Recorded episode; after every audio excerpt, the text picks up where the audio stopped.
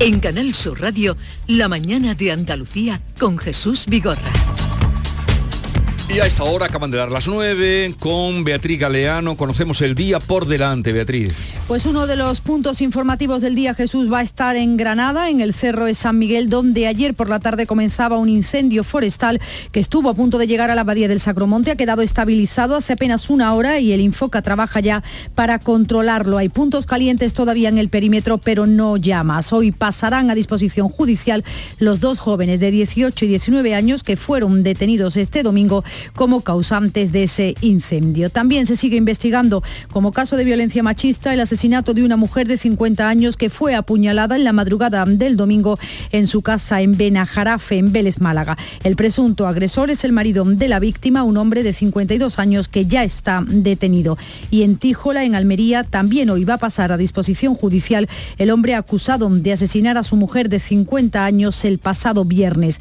Este, la fundación, además del Centro de Estudios Andaluces, va a publicar este lunes una encuesta sobre las elecciones autonómicas del 19 de junio. El último sondeo del Centra se publicó el pasado 6 de abril, antes de esa convocatoria electoral. Entonces otorgaba al Partido Popular de Juanma Moreno el 34% de los apoyos, lo que se traduciría entre 43 y 44 escaños. La Virgen del Rocío ya está en su santuario tras pasar 33 meses en Almonte a causa de la pandemia. Comienza la cuenta atrás para la romería que se celebrará el próximo fin de semana. Hoy saldrán una decena de hermandades desde Sevilla, Cádiz y Huelva. Ya están en camino algunas hermandades de Granada, Almería, Jaén, Málaga y Córdoba. El Teatro Real será el escenario este lunes del acto conmemorativo del 40 aniversario de la entrada de España en la OTAN, que va a estar presidido por el rey, por Felipe VI, y que contará también con la intervención del presidente del gobierno, de Pedro Sánchez, y del secretario general de la Alianza Atlántica, Jens Stoltenberg. El Instituto Nacional de Estadística publica también este lunes el dato adelantado del IPC de mayo. Recordemos, el de abril fue de 8,3%, la cifra, una cifra muy alta, entre otras cosas, por la subida de los precios de la luz y los carburantes. Hoy se presenta el programa Anfitrión 2022, en el que el conjunto, en el conjunto arqueológico de Itálica es el ciclo que organiza cada verano la Junta en los teatros romanos andaluces. Y Sevilla Capital entrega este lunes sus medallas con María Galeana y Manuela Carrasco como hijas predilectas. Hoy es el día de San Fernando, el patrón de la ciudad. Los que tenemos ya una edad, ¿quién nos iba a decir que, mm, que tal día como hoy habría esta celebración de la entrada de España en la OTAN? Eh, en Teatro Real y con toda la pompa y circunstancia. ¿Eh? Querido, ¿quién nos iba a decir? ¿Cómo hemos cambiado, no? ¿Cómo hemos cambiado, como decía la canción? Que eh, eh, en aquel 1986 y sobre todo, aquello sí que fue una campaña eh, visceral la que se vivió, ¿no? La del referéndum de la OTAN. ¿Quién nos iba a decir que al cabo de los años íbamos a celebrarlo en el Teatro Real, nada menos? El, origen de la corrupción, tal y como, lo conocemos hoy, se produce ahí, justamente ahí, en el referéndum de la OTAN, porque el Partido Socialista, esto lo, lo han admitido después algunos dirigentes de entonces, como los que estuvieron en Filesa, el Partido Socialista ahí necesita eh, una financiación extra para una campaña para volver eh, a su electorado con, con, la opinión que ellos habían hecho, habían ganado las elecciones con, con aquel eslogan de, eh, OTAN de entrada no y al llegar al gobierno se dieron cuenta, se dio cuenta Felipe González, que es uno de los presidentes eh, mejores que ha tenido esta España, no solamente de la democracia, sino contemporánea, y se dio cuenta que había que revertir aquello. Ahí empezó la, corrupción. Hay un famoso caso en, en, Algeciras, creo que fue en Algeciras, lo, lo puso el Partido Comunista en, en un meeting. Eh, consiguió una grabación en un coche de unos comisionistas y yo no me olvidaré jamás de aquella eh, grabación porque uno de los comisionistas decía, hemos trincado dos millones, entre cuatro a cuánto cabemos y aquello me pareció eh, eh, genial, claro. Entonces, claro. sí, sí, sí. No me olvidaré lo nunca no de ahí. Iguales, lo mismo no iban a partes iguales. Y ahí, ahí empezó la financiación extra de los partidos políticos que se prolonga hasta el mismo día de hoy. Lo que pasó yo creo en aquel, en aquel momento en la OTAN o con el referéndum este de la OTAN que yo lo recuerdo, no, yo no pude votar en ese referéndum, no era mayor de edad. Por eso he dicho, he empezado diciendo los que tenemos una edad, recordamos. Pero recuerdo perfectamente aquel referéndum porque fue. Hubo muchísima mm. movilización social, lo recuerdo perfectamente. Y yo creo que ahí lo que pasó, mm, digamos que eh, eh, estamos penando ese pecado todavía, porque un presidente del gobierno se presenta a unas elecciones con un eslogan, la OTAN de entrada no, después cambia de opinión porque se da cuenta de que se había equivocado y en este país parece que no, no asumimos eso. O sea, ese hombre se equivocó, Felipe González se equivocó en su diagnóstico, se equivocó y se dio cuenta cuando llegó al gobierno y, se dio, y vio lo que había que gestionar, cómo se gestionaba y cómo estaba organizado el mundo. Y no fue capaz, mm, hicieron una campaña de, que ahora mismo la, los, los grandes gurús y, se llevarían horas y horas para eh, cómo volvió del revés su, su argumento para intentar justificar lo que para él era injustificable. Y, no, y tan sencillo era como para decir, señores, yo me había equivocado, tengo que rectificar porque esto es lo bueno. Y eso parece que no, se puede, no se puede concebir en política. Y no pasa nada. Pero no, no fue tan inocente, eh, Estela. No, no, fue vamos, yo he dicho antes, yo he dicho antes que rectificó, que se equivocó, pero vamos, evidentemente no fue así. Estas cosas siguen, siguen ocurriendo en la izquierda que, y que a mí me parece eh, hasta cierto punto legítima. El, por ejemplo, ahora lo hemos visto con, con el Partido Socialista y la reforma laboral. El Partido Socialista prometió en la campaña la derogación completa de la reforma laboral del Partido Popular y, eh, la, misma reforma laboral contra la que los sindicatos eh, convocaron dos huelgas generales y cuando ha llegado al gobierno lo que ha hecho es ratificar con algunos cambios la reforma del Partido Popular. Estas cosas pasan. Lo de la OTAN fue absolutamente llamativo. El PSOE no podía estar en contra de la OTAN porque era una mm. bandera de la izquierda y cuando llegó al gobierno pues dejó la bandera y se la quedó eh, el Partido Comunista de entonces, que todavía la lleva. Que la tiene, todavía la tiene, pero, pero, yo creo que ahí el PSOE, que es lo que ha diferenciado al PSOE eh, como partido de gobierno dentro de la, de la izquierda, es el perfil, el perfil institucional y la altura institucional que ha tenido siempre el PSOE llegado a esos momentos, ¿no? Y ahí, cuando decía la reforma laboral, pues bueno, es un caso, no es el mismo ni es parecido, pero no solo en campaña, Javier, sino estando ya gobernando, ha llegado a firmar y a palabrar derogación de la reforma laboral que después nos ha cumplido, ¿no? Y dice, tanto hemos cambiado, pues bueno, hemos cambiado más, algunos más, otros menos. Hay todavía partidos que no tienen claro lo de la OTAN y que forman parte de un gobierno. ¿Os imagináis a España en algo distinto? Entonces, España en este mundo que vivimos con la guerra de Ucrania o con, la amenaza permanente que tenemos ahí del Magreb, que España estuviera fuera de la OTAN? ¿Os imagináis algo imposible, Hoy en día está perfectamente asumido. Por eso decía yo cómo hemos cambiado. Hoy en día está perfectamente asumido. Vamos a hmm. tener una fiesta, una celebración. Está aquí ese señor, vamos a tener una cumbre de la OTAN y estamos todos muy contentos. Hace en el año 86 las cosas no eran así. Impensable, por eso. en el 86 no. No era Lo que pasa es que hay partidos que siguen teniendo todavía esas contradicciones. claro, sí, claro. y al final el, perfil institucional del PSOE que llevó a su electorado a tener que estar donde internacionalmente hay que estar. y hoy pues más que entonces todavía, ¿no? Claro. Y, prueba de ello es el congreso que va a haber y, que van a venir aquí a la cumbre de, la OTAN y nos estamos poniendo la medalla como si fuera lo más importante. Pues eh, ese cambio, esa transformación se ha dado. A ver, eh, otra otra, otra historia, eh, no sé si hablaron ayer en los meetings o no, pero es tremendo eh, la semana que hemos vivido aquí en Andalucía. Eh, con tres mujeres asesinadas en una semana, de domingo a domingo. De Montemayor, que fue en Córdoba, el domingo ayer en, en Vélez, Vélez Málaga. bueno, una urbanización de, Vélez Málaga. Mm. y luego en Tíjola también otra mujer apareada. ¿Qué pasa? Eso digo yo. Y luego hubo otra en Ciudad Real, otra mujer asesinada. Y, después dicen que es que eso es mentira, que la violencia machista no existe. Entonces estas señoras, ¿por qué las han asesinado? Yo creo que tenemos un problema realmente eh, serio con esto, porque además el último caso Mm, por quedarnos con ese último, esta señora estaba llamando a, emergencia, llamando al 112 para que la atendieran mm. y cuando llegaron los servicios de emergencia ya la había matado. O sea que, mm, y además el hombre había estado en la cárcel. Eh, verá que no se trata de un hecho, bueno, eh, eh, verá, de cerebrado y asesinos puede haber en cualquier momento y se le puede, en fin, volver la cabeza loca, está claro. Pero en este caso concreto había muchos indicios y había muchas señales que estaban marcando que, que esta señora necesitaba ayuda, que la situación era muy delicada y que y al final no como sociedad no hemos podido responder. nos enteramos de cosas también, eh, o sea, esta familia resulta que eran unos ocupas, lo que no mm. tiene, eh, eh, llevaban un año y medio, pero toda la vecindad estaba aterrorizada por el personaje que ha matado a, su mujer y por las peleas que mantenía. Pues, no sé si lo, lo dijeron o no. Por eso lo digo, que es que no es que haya sido de pronto que dicen los vecinos no se lo esperaban, la gente se ha quedado alucinada, que muchas veces nos pasa también, ¿eh? Muchas veces dicen los vecinos, pero si era una familia normal, no habíamos escuchado, pero en, otros, muchísimos casos, mm. los vecinos estaban alertas, ya habían llamado, habían preocupado, o sea que, que no ha sido un hecho de pronto esporádico, sino que evidentemente ahí había una historia de violencia detrás. Por eso digo que no hemos sabido resolver como sociedad este problema, no han sabido proteger ni a esta señora o no hemos sabido mm. proteger ni a esta señora ni a todos los vecinos que lo estaban pasando mal en una situación muy delicada de un tío que ya se ha visto que, era que es un asesino o presunto asesino, pero que, que era violento claramente, ¿no? Sí, además tenía un caso ya de en 2008, lo que pasa es que llevaba inactivo, esa denuncia llevaba inactiva 10 años, ¿no? Hay que preguntarse por qué llevaba 10 años por eso digo. inactiva, ¿no? Yo, eh, a mí, eh, bueno, que se haga campaña, que se haga politiqueo, no política, sino politiqueo de todo esto, bueno, cada uno lo lleva en sus escrúpulos, ¿no? Yo estoy de acuerdo en que se defienda por igual al hombre, a la mujer y a todo el mundo, pero las que mueren en este caso, y las, tres que han muerto en la última semana son, son mujeres, ¿no?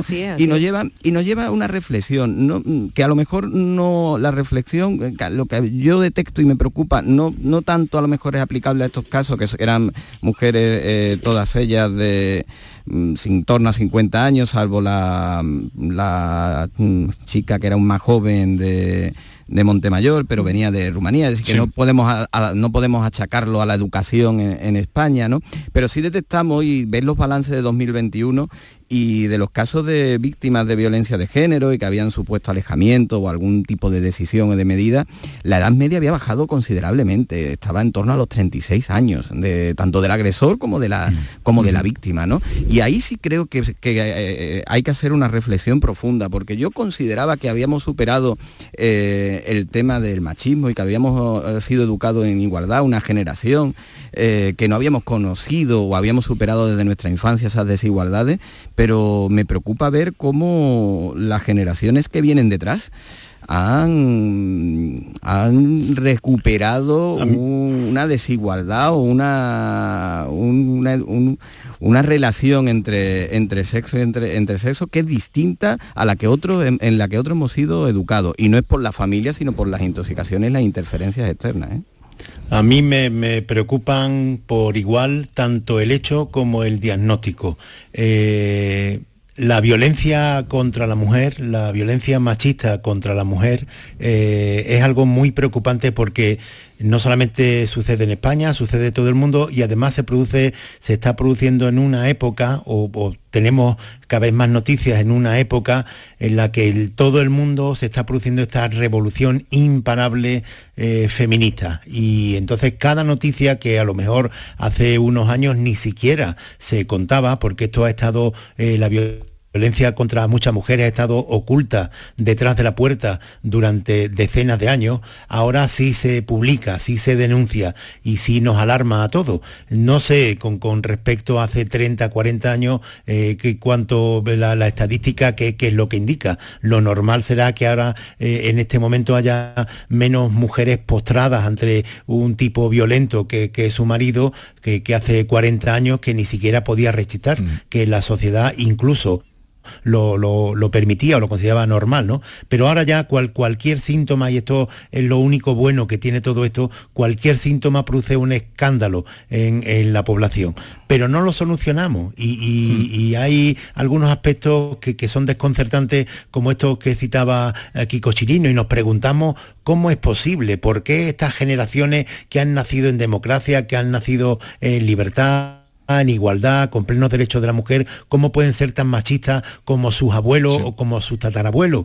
Y, yo por eso decía que me preocupa tanto el diagnóstico porque las respuestas no pueden estar en las respuestas de manual que, se ofrece. Y yo cuando se dice que eh, todo esto tiene que solucionarse la escuela, que yo desconfío mucho porque aquí siempre se dice lo mismo, si hay un accidente de tráfico, que seguridad vía a las escuelas, si hay un accidente de trabajo, que seguridad mm. laboral a las escuelas. Entonces la escuela, menos matemática, más estudio de todo.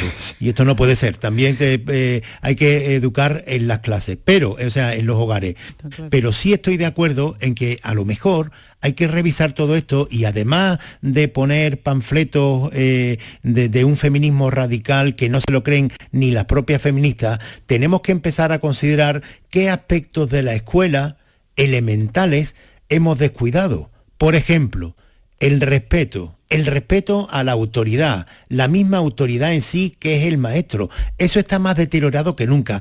Eso puede provocar problemas después en los niños en la relación. La disciplina. Hay algunos conceptos de la escuela que, que de pronto se han empezado a menospreciar porque se han relacionado de una forma torpe con la dictadura, que es, que es algo que yo no entiendo nunca, porque la autoridad, el respeto a la autoridad, la disciplina, no son conceptos ni de derecha ni de izquierda, son conceptos necesarios de una democracia para poder avanzar. Y a lo mejor en, en la violencia machista nos tenemos que poner a considerar también qué otros aspectos, al parte del machismo, el, del machismo social que existe, qué otros aspectos pueden estar influyendo para que esto siga siendo un problema mm. tan grave en nuestra sociedad. Abrir un poco el abanico. a ver, un momento, sí, muy breve, Estela, que vamos con el IPC, que ya tenemos cosa, el dato. Una cosa mm, rápida, es que una de, de las cosas que está fallando aquí es que no estamos educando a nuestros niños, y yo estoy, coincido contigo, Javier, en que eh, efectivamente no, no todo está en las escuelas, en las casas y en los hogares donde hay que educar a los niños y a las niñas. Y la, una de las claves es que no estamos educando a nuestros niños en la frustración. Todo es que sí, los niños no se les puede decir que no a nada, y que en el momento, Por ejemplo, que, es lo, que está pasando con la, con la violencia machista. porque ahora, yo no, efectivamente hay datos que no tenemos, ¿no? De, cuando en España se vivía en blanco y negro, pero es verdad que entonces a lo mejor morían menos mujeres, ¿por qué? Porque decían a todo que sí, porque no podían salir. Ahora, en el momento que le dicen al agresor machista que no, y lo dejan, y lo abandonan, y lo, y lo, y lo rechazan, entonces cuando ellos se vengan y las matan. Entonces, mientras la tienen sometida, pues están contentos. Entonces, esa rebeldía es porque no son capaces de, soportar esa frustración. Y yo creo que eso también son, eh, es un trabajo social, por eso digo que le debemos fallar como sociedad, que debemos hacer en nuestras casas, por supuesto, lo primero. Y, siguen pasando. Bueno, el IPC, eh, lo anunciaba esta mañana Paco Vocero en las claves económicas, que estaba a punto de salir, acaba de salir, vuelve a subir, vuelve a subir hasta el 8,7. Lo preocupante es la subyacente que se va al 4,9%. Pero Paco Vocero, eh, a ver, eh, contextualiza este dato que ha salido, esta subida del IPC. Paco, buenos días de nuevo. Hola, buenos días de nuevo Jesús. ¿Qué pues lectura haces? Por desgracia, pues mira, por desgracia la inflación vuelve a subir cuatro décimas más en abril y se coloca en el 8,7 en tasa interanual. Se trata del segundo peor dato desde el año 1985 y aunque el INE no desagrega porque es el dato adelantado eh, la inflación por producto, sí que eh, se ve que de nuevo esta subida se debe a carburante y alimentos. Pero como bien decía, el dato más preocupante es precisamente la subida de la inflación subyacente porque esto está indicando que ya los costes se están trasladando al resto de bienes que conforman la cesta de la compra del índice. Son esos temidos efectos de segunda ronda, son esos temidos efectos indirectos y hacen muy difícil ahora ir frenando la situación. Vamos a recordar que la subyacente estaba en el 2,1% a final de este año y la tenemos prácticamente ya en el 5%. O sea, que crees que irá repercutiendo esa subida en, todos los productos, de los carburantes, que son los que han acelerado esta subida a todos. En efecto, esto es reflejo de que ya se está produciendo ese traslado de precios y presumiblemente eh, si la situación no se reduce en los próximos meses, que está por ver desde luego, va a seguir ese traslado de precios, sin duda ninguna. Gracias Paco, hasta mañana. Hasta mañana. Bien, pues ya, ¿cómo lo veis? No sé si queréis comentar algo a esta oh, subida. La verdad es que estaba previsto que, subieran los precios y que dicen los expertos, yo no lo sé, espero que no, pero me temo que dicen que sí, que a partir del verano, a partir de julio, eh, todavía será más alta la inflación. O sea que creo que vamos, lo peor no es que el dato más alto, sino que, que vamos para arriba. Lo que queda. Por vivir. El otoño preocupante, yo creo que el otoño preocupante, ¿no? Porque la subida de precios se va a mantener, desde la política se ha visto que ninguna de las medidas son, son bastante o suficientes para contener esta inflación y a partir del otoño, tanto en decisiones políticas como sociales, va a haber mm, momentos preocupantes creo que es hoy, cuando se cumplen dos meses de aquel Consejo Europeo en el que Pedro Sánchez eh, celebró haber arrancado un acuerdo para la excepcionalidad ibérica, que tanto mm. España y Portugal pudieran eh, poner un precio más bajo, que la electricidad no estuviera marcada por el precio del gas en Europa, que era una cosa... Bueno, pues todavía no ha ocurrido nada, mm. sigue exactamente igual. Han pasado ya dos meses y esto es fundamental en, eh, la, subida de la inflación en España, que con el porcentaje de hoy, en fin, es muy preocupante porque Pedro Sánchez tiene todo encomendado a los grandes valores de la macroeconomía, pero se le ha fastidiado completamente después de la pandemia la microeconomía y el precio, el encarecimiento de la cesta de la compra es lo que más puede afectar a una mm. familia, mm. lo más palpable. Mm. Bien, hacemos una pausa, seguimos con Estela Benoz, Kiko Chirino, Javier Caraballo y a la vuelta vamos a saludar al director del plan de vacunación de la Junta para que nos diga, David Moreno, eh, qué pasa con la vacuna esa que se iba, eh, se ha presionado mucho de Andalucía, que se compraran vacunas para la viruela del mono y también la cuarta dosis eh, para, para todos, si es que va a venir o no. Enseguida hablamos de eso. La mañana de Andalucía con Jesús Vigorra. Te he dejado el coche como una patena, que me lo has traído... Por cierto, tenías debajo de la alfombrilla esta piscina climatizada de 50 metros con techo retráctil, tres niveles de profundidad, jacuzzi y socorrista titulado. Nunca un euro tuvo tanto valor. Super 11 de la 11. Por solo un euro, hasta un millón. Super 11 de la 11. A todos los que jugáis a la 11, bien jugado. Juega responsablemente y solo si eres mayor de edad. Dehesa a la Adelfa. Jamones y embutidos ibéricos de bellota. Carnes de ternera, cerdo y pollo de primera calidad. Contamos con una gran variedad en quesos nacionales e internacionales. Descubre los verdaderos tesoros de nuestra gastronomía en calle Esperanza de Triana número 50. Dehesa a la Adelfa. La calidad del ibérico en tu mesa. El mobiliario para la hostelería lo tienes en Industria Sevillana Hostelera. Campanas y turbinas de extracción, mesas inoxidables, mobiliario refrigerado, equipos de lavado y todo lo necesario para el montaje de tu bar o restaurante. Equipos de aire acondicionado desde 226 euros masiva. Condiciones especiales para instaladores. Industria Sevillana Hostelera. En Polígono El Pino, calle Pino Central 8. Teléfono 617-980-950. Recuerde, 617-980-950. Se acercan las nueve y media de la mañana y desde hace unos minutos, Berrocar Automóviles te espera en sus instalaciones. Desde Grupo Berrocar te deseamos que tengas un buen día. Lo hago por tus abrazos, por nuestros paseos, los viajes y conciertos juntos, por tu sonrisa y por tus besos.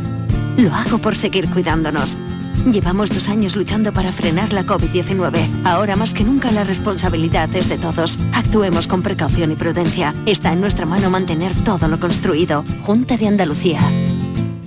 Es el momento de ahorrar hasta un 70% en tu factura de luz. Este mes de mayo Social Energy presenta grandes descuentos en instalaciones premium en Face, con 25 años de garantía. Atrapa el sol con Social Energy y aprovecha las subvenciones. 955-441-111 o socialenergy.es. La revolución solar es Social Energy.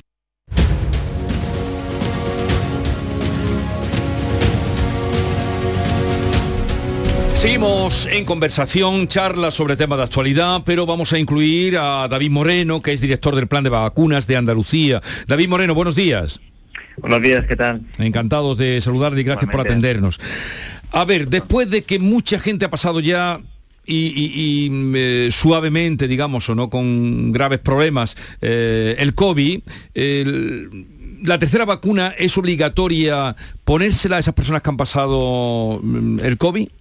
Es lo suyo. Eh, la inmunidad que deja la infección natural mm, no es duradera, no es potente y la vacuna lo que hace es prolongar y mejorar la inmunidad, sobre todo contra todas esas variantes que pueden venir. Eh, lo que se ha demostrado sobre todo, que la vacunación protege mucho, eh, promueve mucho la inmunidad contra, contra eso, contra otras variantes como ha pasado con la Omicron yo creo que es totalmente recomendable.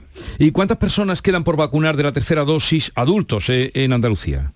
Pues quedan, quedan aproximadamente, dependiendo un poco de la franja de edad que, veamos, eh, si miramos, por ejemplo, los mayores de 50 años, ¿no? que son las personas un poco de, mayor, de mayor riesgo, pues nos queda un 27% de, de personas por vacunar, perdón, un 17% un 17%. Mm, son pocas, pero son muchas a su vez. O sea que yo creo que hay que insistir también en eso, en que todas esas personas que todavía no se han puesto esa dosis de recuerdo, se la, se la, pongan. Y esas personas que no se han puesto esa, la dosis de recuerdo, eh, ¿es fácil el acceso?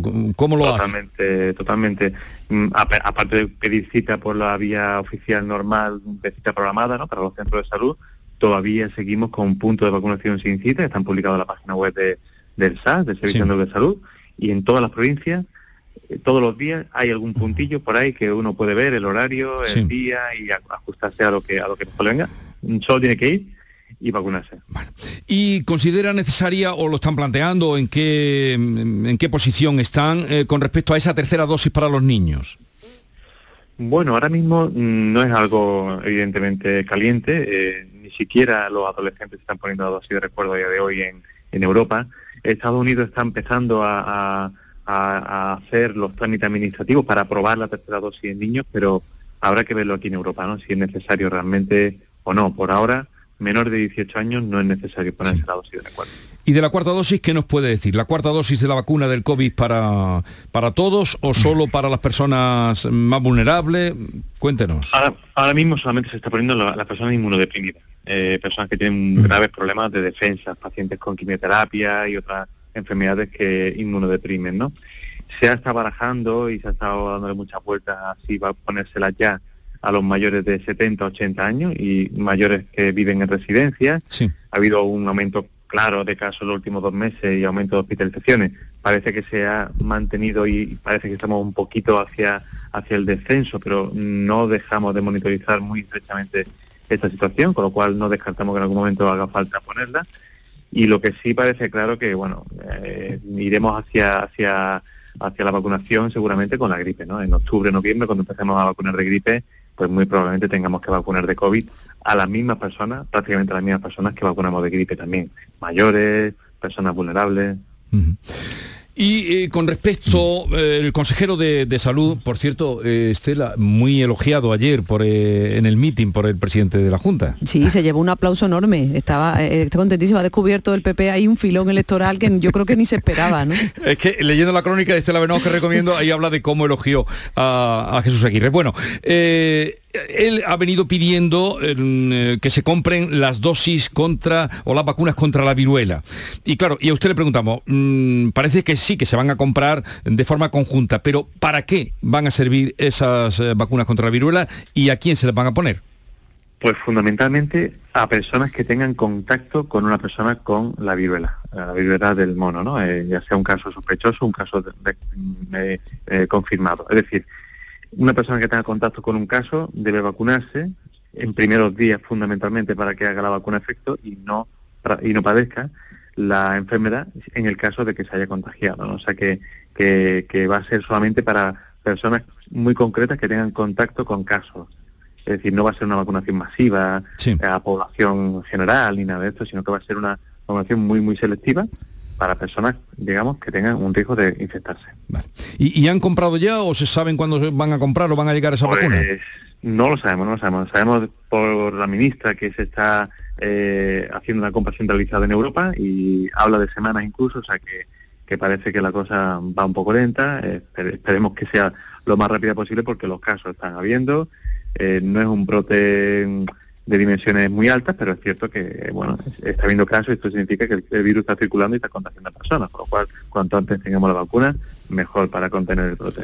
Bueno, y además de lo que hemos hablado con usted, David Moreno, como director del plan de vacuna de Andalucía, si cree que debe dar alguna algún mensaje, alguna consigna, eh, pues aproveche el momento. Bueno, cuando la viruela del mono mm, está claro que parece que el contagio sobre todo se debe a contacto físico, ¿no? Eh, sobre todo eh, piel y mucosas con personas que, tienen lesiones o que están a punto de tenerlas porque parece que antes de que salgan ya parece que también contagia y que cualquier lesión eh, tipo ulcerillas y tal son una, una, una, unas verrugas que se ulceran por el centro sobre todo están apareciendo en la zona genital, pues en el momento que alguien tenga una de estas lesiones que vaya a su médico para que sea diagnosticado y aislado, ¿no? que es lo más importante, ¿no? que se aíslen para que no sigan contagiando. Bueno, vuestra pregunta. Sí, eh, ¿quién quiere hacer la pregunta?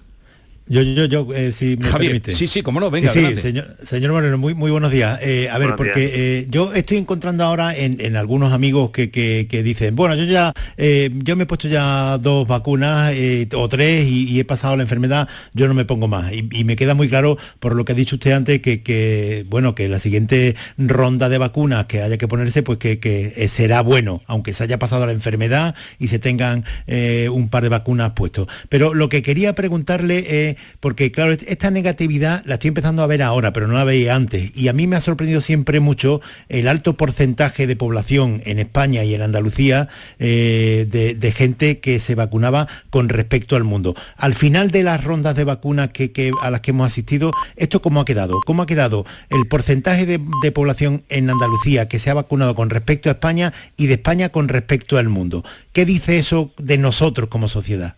Bueno, para Andalucía la verdad que está en niveles altos. Dentro de España estamos en los niveles altos de, vacunación, aunque somos mm, estamos muy parejos. La verdad que España ha demostrado en conjunto que todas las comunidades tenemos un índice de vacunación muy bueno y muy alto y que estamos en la cabeza, en la cabeza claramente, en los primeros cuatro o cinco países del mundo de vacunación. O sea que, que podemos sentirnos muy orgullosos de, como sociedad de cómo hemos respondido. La dosis de recuerdos nos está costando a todos. Eh, estamos en un porcentaje aquí en, Andalucía de un 66%, es decir, dos de cada tres andaluces mayores de 18 años se han puesto la dosis de recuerdo y uno de cada tres no se la ha puesto. Son datos muy parecidos a lo que vemos en, en el resto de España y son datos superiores a lo que se ha visto en otras zonas del mundo. En otros países, prácticamente la dosis de recuerdo se ha puesto muy poco. ¿Por qué se ha puesto menos que las primeras dosis? Hombre, pues la pandemia ha ido bajando, eh, la situación que tenemos ahora mismo es una situación aparentemente de, control de la pandemia, con pocos casos hospitalizados comparado a, hace un año. La cosa ha cambiado mucho y eso hace que la necesidad o la ansiedad por vacunarse sea menor. ¿no? Esas personas que no quieren vacunarse es porque no tienen ahora mismo miedo al COVID, pero hay que recordar que hay casos, ¿eh? hay casos y algunos graves en personas que han pasado enfermedad, que han tenido dosis, o sea que, que nosotros seguimos llamando a todas esas personas que no se hayan vacunado para que complete la vacunación porque pensamos que médicamente es lo mejor. David Moreno, director del Plan de Vacunas de Andalucía, gracias por estar con nosotros. Un saludo y buenos días. Muchas gracias a vosotros, buenos días. Bueno, unos minutitos más antes de que marchéis, varios asuntos, bueno, tenía más que tratar con vosotros, pero eh, yo quisiera que Kiko Chirino nos contara algo, si sabe más, de el cura, de la higuera, de Jaén. Eh, te cuento esto porque lo vi, no lo sé, en tu, la primera noticia que me llegó fue por tu Twitter.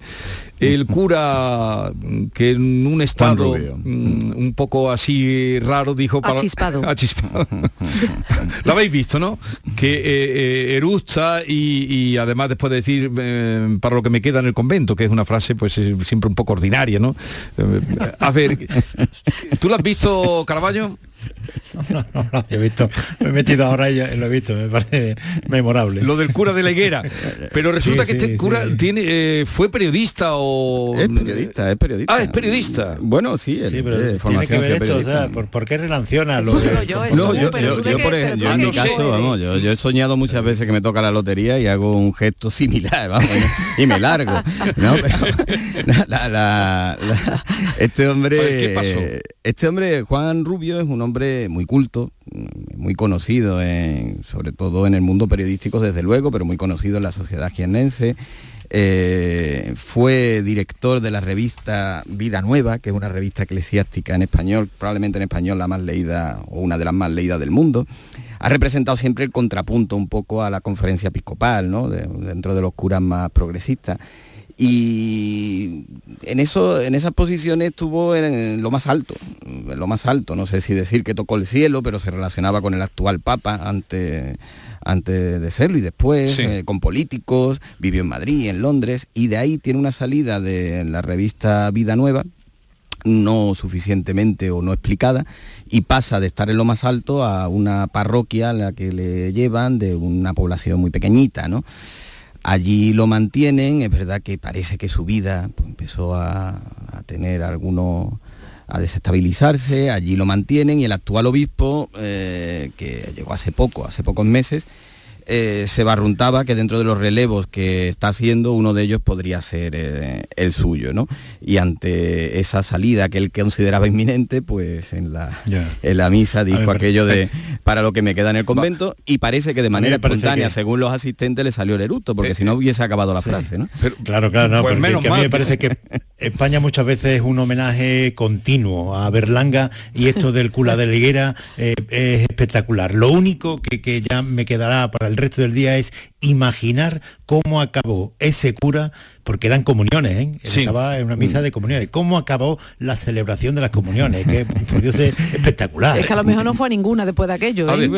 vamos a escuchar un momento, se oye mal, está en redes. Yo lo vi, me llegó por, por Kiko Chirino, que siempre alerta. Y eh, vamos a oír, aunque con dificultad, lo que dice.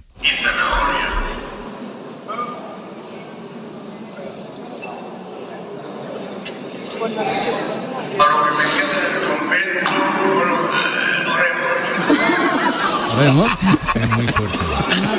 Perfectamente. oremos, oremos. Yo decía que se oía mal y no, no se oye tan mal. No, se, oye tan mal. Pero creo que ya ha pedido, ¿no? él sí ha renunciado. ha renunciado a la parroquia, ha pedido disculpas y ha renunciado a la parroquia. Y lo que debe... Bueno, en el comunicado, en el último punto, en el comunicado, eh, de manera implícita, ¿no? Da a entender lo que pasa y dice que se pondrá en manos de profesionales, ¿no?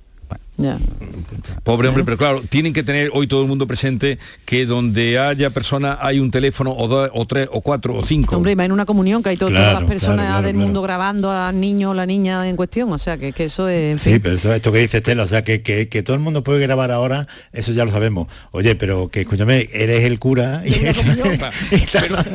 la misa de una primera lo que no comunión. lo que no sabemos, porque luego en, el momento que está es en el momento de la consumición del vino, o sea que la, comunión vino después.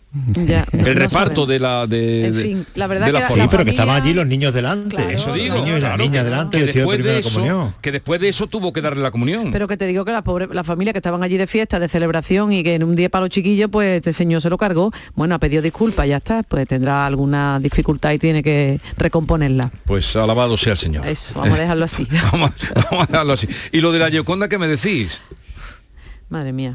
Yo, bueno, por si no lo saben ustedes, eh, una tarta que le tira una persona que eh, iba, mm, parece ser que una persona con discapacidad, que iba en una silla de ruedas. Si iba, era con discapacidad o no, es a lo mejor era la manera de camuflarse. Claro, iba en una silla de ruedas y tenía puesta una peluca, según lo que ha trascendido, ah, ¿no? Esa señora se entra en ese señor, parecía un señor, se cuela, bueno, entra en el Louvre y con una tarta y se la tira a la Yoconda. Menos mal que afortunadamente tiene un cristal enorme, como todo el mundo que haya podido disfrutarla en persona, pues lo, sabe, tiene un cristal enorme y lo único que hicieron fue inmediatamente fregar el cristal y retirar la tarta. ¿no? Pero yo digo, mm, qué necesidad. La gente de verdad, las cabezas no están buenas, como dicen por ahí la gente de los mm. pueblos, ¿eh? las cabezas no están buenas. Ese, ese señor para no sé qué pretendía con eso. Salí, supongo, en las redes y hacerse tiró la, tarta y después le tiró rosas, ¿eh? Sí, sí, por eso digo que, que, que, pretendía. Eso, no sé, salí en, los móviles de todas las personas que estaban allí, entiendo yo que sería, ¿no? Hay que ver, hay que ver si lo hizo por llamada, por una llamada de atención o por algún tipo de, frustración, que en este caso sería incluso elevada, ¿no? Pero bueno. que no es capaz de pintar la Yoconda. Me he cabreado con la Yoconda, ¿no? todo el mundo puede decir me he cabreado con la Yoconda.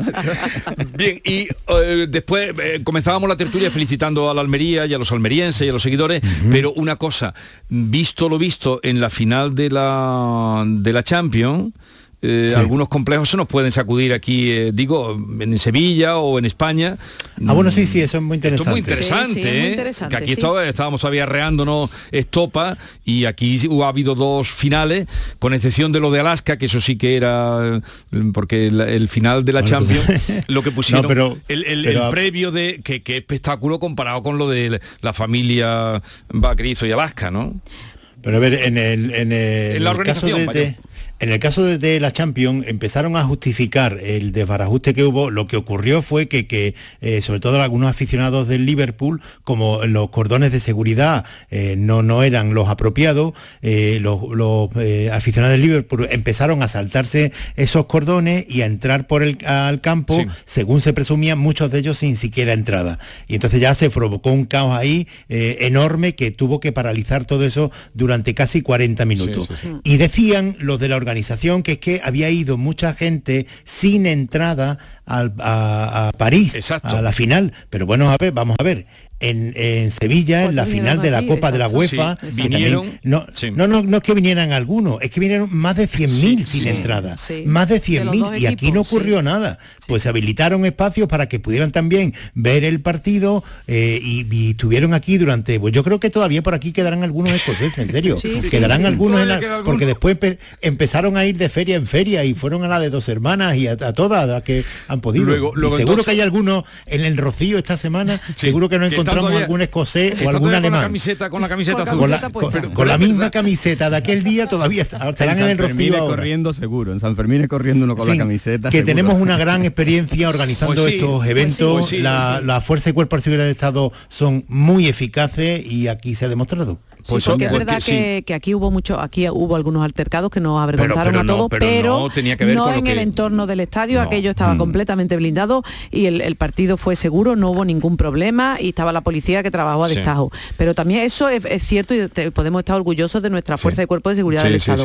Pero es verdad que no se puede permitir creo yo que ningún país del mundo vaya a los demás a los a otras ciudades y a otros A- a países europeos complicarle la a complicarle la vida a emborracharse, a hacer el gamberro, a hacer el cafre y a montar bronca como pasó aquí y como ha pasado en París, porque al fin y al cabo es lo mismo. O sea, lo- Pero- lo- la gente que ha ido sin entrada no para disfrutar del fútbol o para conocer París o para Sí. aprovechar un fin de semana allí o aquí o donde sea, sino para emborracharse, hacer el cafre y, y, y Pero el espero que también alguien lo deslice en favor nuestro, ¿no? Quitando lo de la lo del acto inaugural, ¿eh? Caraballo, que te reía, y quitando lo del acto inaugural, que ah, había un nivelito en lo de la Champions y aquí lo de la susodicha quedó. todo depende también del cada uno que tiene se su ponga, público, ¿eh? cada uno tiene su público. Sí, Pero la- una cosa es la organización del, del evento, que aquí la organización del evento de sí no tuvo eh, ninguna mácula de ese tipo. Otra cosa es el problema con las dos aficiones y otra cosa es una reflexión que deberíamos ah, llegar algún día y cómo regular y legislar a nivel europeo incluso que estos energúmenos se sigan acercando al fútbol. Exacto. Porque el fútbol, tanto el negocio como las aficiones, ciertas aficiones, cada vez está para separarse más del fútbol. Yo veía las imágenes celebrando en Madrid, ya te digo la de Madrid, en Madrid, celebrando los aficionados del Madrid, que son los mismos aficionados del mismo equipo, no había afición rival. Sí, y había cargas policiales. ¿Cómo puede haber cargas policiales en una celebración de una sola afición en un país donde no hay una afición contraria? Algo hay que hacer con el mundo del fútbol. Y eso que habían separado un montón de las cibeles. La separación ayer era Sí, tenía abismal. que llevar los prismáticos para ver No, a- pero- al hombre subirse en lo alto de la Sí, sí. fuente, sí. Me alegro de veros, os veo en plena forma, que... Eso porque estamos ya en pleno En pre-campaña, carrera, en claro. pre-campaña, pre-campaña. A ver día 20 cómo estamos, Jesús. Voy a ver si me encuentro algún miti por algún lado. Venga, hasta luego Kiko Chirino, eh, Javier Caraballo y Estela Venaos. Que tengáis un bonito día. Muy buenos días. Adiós, Adiós. buenos días. Igualmente, buenos días.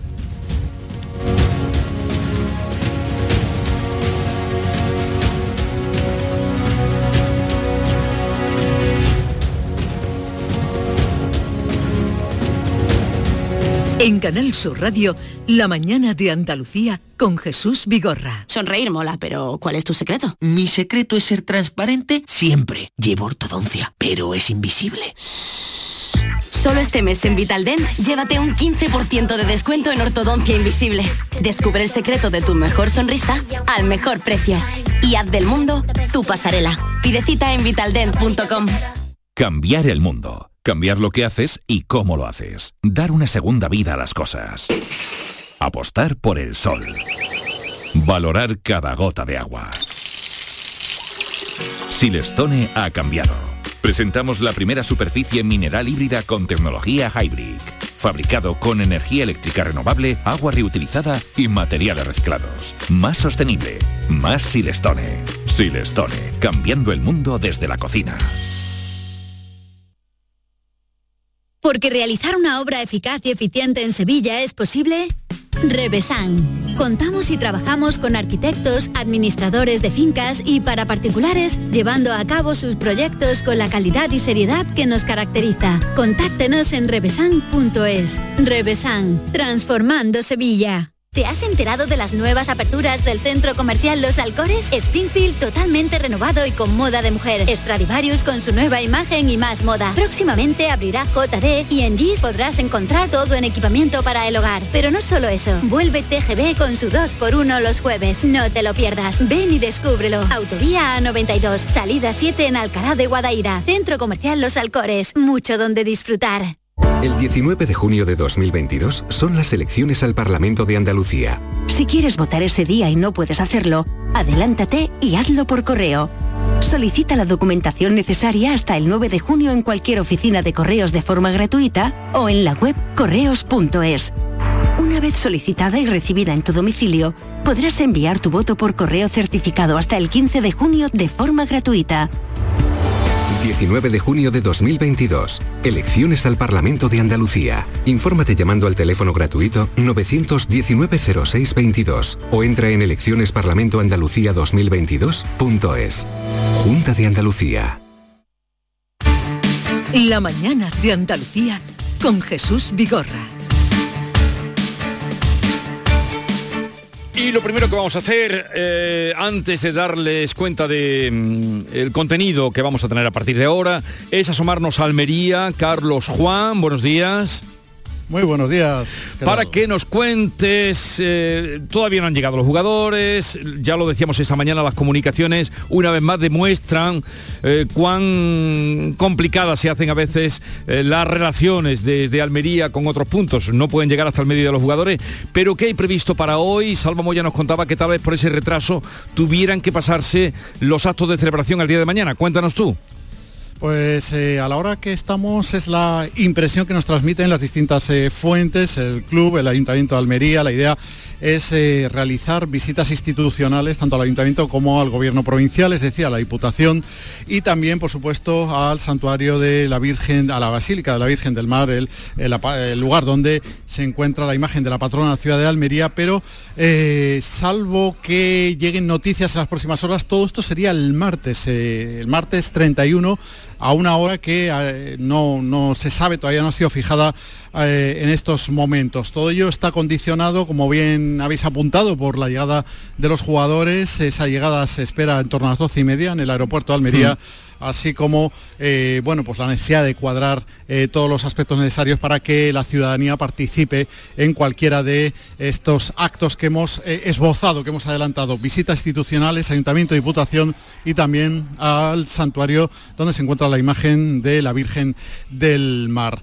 A la espera de todo ello, pues esta mañana es mañana de resaca para muchos, los, eh, algunos de los 3.000, o la mayoría de los 3.000 que se fueron para, para Leganés, para Butar, que pues han tenido dos opciones, o con suerte pedirse hoy el día en el trabajo, o realmente unir el final del partido y el viaje con el inicio de la jornada laboral. Y algunos de los que se han quedado aquí donde me encuentro, que es una cafetería, eh, la cafetería Lord Byron, pues bueno, están ahí desayunándose, nunca mejor dicho, con la noticia de la vuelta eh, del equipo mm, a Primera División. Pues cuánto tiempo, caballero, 2013, 2022, nueve años después, ¿no? Sí, claro, ya tocaba, ya, ya, ya eh, se la han currado, porque cada año han estado a punto, a punto, a punto, pero este año sí, yo creo que va a ser muy bueno y a ver si hay buenos fichajes y seguimos en primera. Bueno, le hemos eh, arrebatado al momento del desayuno con el móvil. ¿Estaba leyendo información deportiva o qué? Sí, pues estaba leyendo a ver a ver cómo iba la, cosa, porque también estaba viendo en, internet que, ha salido eh, una tocar que venía de, allí de Butarque y estaban pues pues eufóricos y había hasta una canción que estaban cantando el himno de la Almería y me, me, me he emocionado bastante. Bueno, imaginamos que uno de los 17 autocares que salieron ayer, cubrimos la noticia y ahora pues estamos también pendientes, por supuesto, del regreso sano y salvo de todo, pues nada, de todos. Pues nada, les dejamos aquí con su desayuno mientras hablamos con José, que es un habitual de Lord Byron y creo que también de los partidos de la Unión Deportiva Almería. Sí, buenos días. Eh, yo me alegro por todos los almerienses. En verdad que esto se supone un avance muy importante para la ciudad de Almería económicamente y vamos, eh, a ver si da un poquito de vista buena y, unos buenos partidos que nos espera en Madrid, en Barcelona, mucho, y vamos a ver si con la alegría y, con paciencia pues llegamos a, algo bueno aquí. Bueno, usted ha dicho la clave económica. Aquí es una buena piedra de toque donde estamos porque eh, más partidos con emoción, más probabilidad de visitas al bar, de televisiones encendidas y me imagino que más caja al final, ¿no? Claro, efectivamente, pero en todos los ambientes, tanto en hostelería como en hoteles, todo, todo, todo influye. Dese cuenta que va a venir mucha gente importante también. Eso para, Almería es un avance muy importante y a ver si, eso sí, Almería la pone bonita, más bonita de lo que está. Y a a la Almería. soy el chato. madre mía, madre mía. Eh, pues un saludo al chato eh, de, Almería, que la pongan bonita. otro de los habituales aquí de, de Lord Byron, lugar donde aquí, ayer se vivió con intensidad ese ascenso, como vimos nosotros en la jugada en Canal Sur Radio, y también la misión especial Almerías de Primera que se hizo eh, con nuestro compañero Ángel Acien de 10 a 12. Bueno, me estaban señalizando manos. Levantando la mano para hablar. Venga, alguna más. Sí, venga, efectivamente, alguna pero, más. pero es que veo a la persona como mirando el horizonte, que, que está pendiente de si viene el autobús por la calle La Pilarica o qué. Buenos días. ¿Cómo se llama usted? Mari Carmen, Bueno, Mari Carmen, que la vaya distraída. estoy mirando el horizonte, estoy todavía pensando. Pero pensando en que, en que va a ir al fútbol la temporada que viene, en que va a sacar el abono, qué precio tendrá. bueno, en varias cosas, eh, en general. Bueno, pero la- las manos convergen hacia su persona, con lo cual deduzco que, que es aficionada al, Almería, al fútbol en general. Por supuesto, sí, sí, sí. Un juicio de emergencia. Ay, voy bien, bien, todo bien, encantada. Sí, sí, sí, sí. Eso, ¿Va, va a asistir a las celebraciones? Yo, vamos, en principio no porque soy de roquetas, pero vamos, que ya lo celebré ya, ya bien, bien, bien. pero bien, bien. Pues la esperamos mañana en Almería, esos roquetas ni que fuera. Sí, eso sí. Bueno, pues, veremos a ver cómo está la cosa. Aquí la compañera sí que va a ir. El día del trabajo para ir. Bueno, eh, recordamos que mañana seguramente es el horario que sea fácil la asistencia. De momento no han anticipado hora.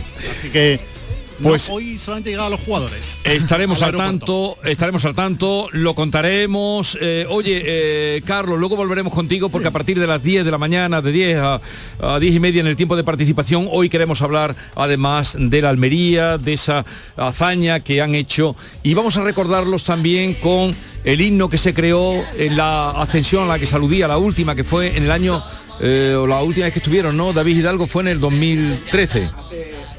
Hola, buenos días. Hace siete años que esta fue el último ascenso y se hizo Nueve este- decía... Siete temporadas. Siete temporadas. Siete temporadas. Exactamente. Eh, Maite Chacón, buenos Hola, días. buenos días. Y por ahí podríamos ya, este era, este era el himno que se hizo entonces.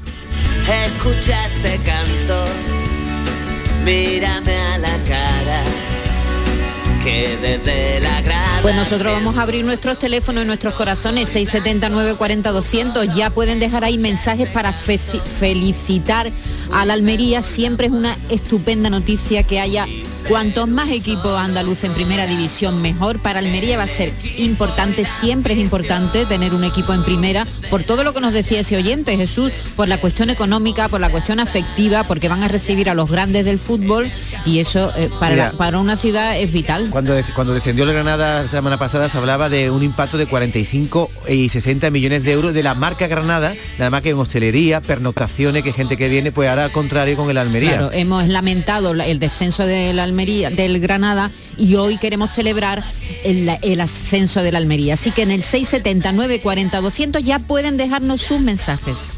Lo celebramos con ustedes, eh, continuamos, 679 40 200, en fin, lo que ustedes quieran y sobre todo convocamos a, a los almerienses esta mañana.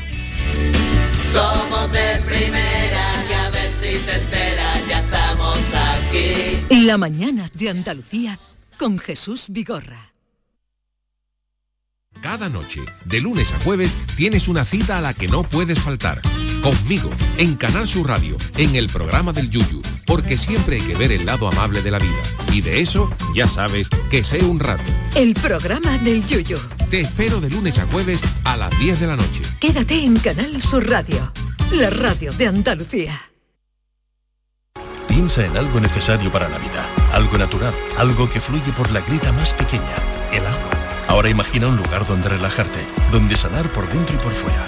Hotel Balneario San Nicolás, un destino único donde el agua emerge desde el interior de la tierra a 47 grados y medio. Visítanos en Alama, muy cerca de ti. Más información en balneariosannicolás.es. Insomnio, apnea, sonambulismo, bruxismo. Convivir con un mal descanso tiene importantes consecuencias en tu salud. No lo normalices. Desde la Asociación Española del Sueño, Asenarco, podemos guiarte a mejorar tu calidad de vida. Entra en ayudainsomnio.es, Asociación Española del Sueño. Asenarco, siempre a tu lado. Día del Socio en Isla Mágica. El 25 y 26 de junio visita Isla Mágica y disfruta de las ventajas del Día del Socio de la banda. La entrada se reduce a 8 euros para el socio y 18 euros para el acompañante. Promoción aplicable solo en la venta de entradas en taquilla. Recuerda, 25 y 26 de junio en Isla Mágica. Más información en lavanda.es.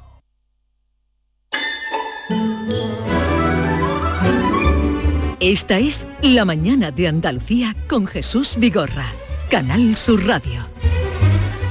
Como ya les hemos dicho, a partir de las 10 hablaremos del ascenso de la Almería a Primera División y pueden ustedes dejar también sus comentarios, lo que quieran en el 679 40 200. Pero hay más asuntos que tratar hoy. Exactamente, hay más asuntos que tratar. Hoy tenemos un invitado de lujo porque nos va a visitar Javier Ruibal. No fue la estela del santo la que me puso en camino, fue tu resplandor cercano que tiraba de mi mano y me hizo peregrino.